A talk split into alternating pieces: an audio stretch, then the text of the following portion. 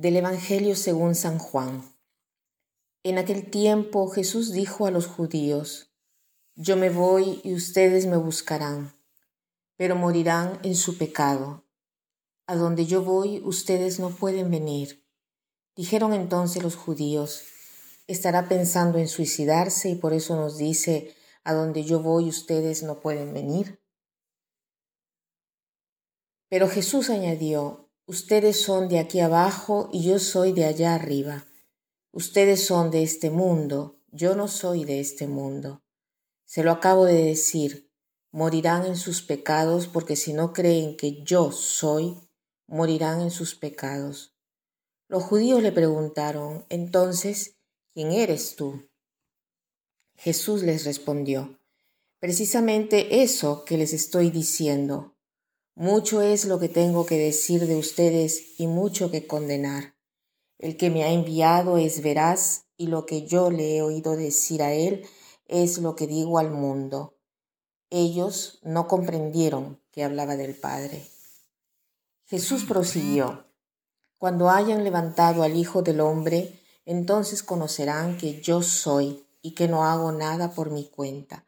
Lo que el Padre me enseñó, eso digo el que me envió está conmigo y no me ha dejado solo, porque yo hago siempre lo que a él le agrada. Después de decir estas palabras, muchos creyeron en él. El Evangelio de hoy tiene una conversación, digamos, muy bonita. Jesús está hablando con los fariseos, pero como siempre la conversación termina siempre mal. Pero este Evangelio termina diciendo, muchos creyeron en él. De estas palabras viene la fe. Para nosotros, ¿qué cosa dice Jesús? Está diciendo, voy, pero ¿a dónde va? No lo hemos entendido, pero Él va, y nosotros lo buscaremos, pero moriremos en nuestro pecado. ¿Por qué? Dice, si no creen que yo soy, que yo soy este Dios, morirán en su pecado. Entonces, regresemos a nosotros. Si no buscamos a Él con mayúscula, pero si no eh, creemos que Jesús es Dios verdaderamente, aquel que es, que era y que será, o sea, que está junto con nosotros, moriremos en nuestro pecado sin la esperanza de estar junto a Él. Digamos que la pregunta de los fariseos es interesante porque ellos minutos antes, em, o, mejor dicho, a ellos minutos antes, eh, Jesús le ha dicho, yo soy. O sea, yo soy Dios. Cuando, cuando Dios habla con Moisés en el monte, eh, Moisés le pregunta quién eres, ¿no? Y Dios le dice, yo soy el que soy, el ser, yo soy. Y ellos le preguntan, no, vuelven a preguntarle, habiendo ya dicho Jesús, yo soy, ¿tú quién eres? Pero él, Jesús no responde jamás, dice, lo que yo he dicho es la verdad. Y aquel que me manda es la verdad. O sea, si yo digo yo soy, es verdad que yo soy. Dios es eh, lo que dice de ser. Él es Dios verdadero, ¿no? Y al final de este pasaje dice, cuando alcen al Hijo del Hombre, comprenderán todo. Quien ha mirado la cruz y ha comprendido que era Dios solo mirándolo, seguramente eran muy pocos los que estaban en ese entonces cuando eh, murió Jesús, ¿no? Eh, ahí a los pies de Jesús estaba María, estaba Juan, de repente habían también otros discípulos más allácito, más alejados, eh, con miedo de que los vayan a ver, ¿no? Discípulos de Jesús, pero eran pocos.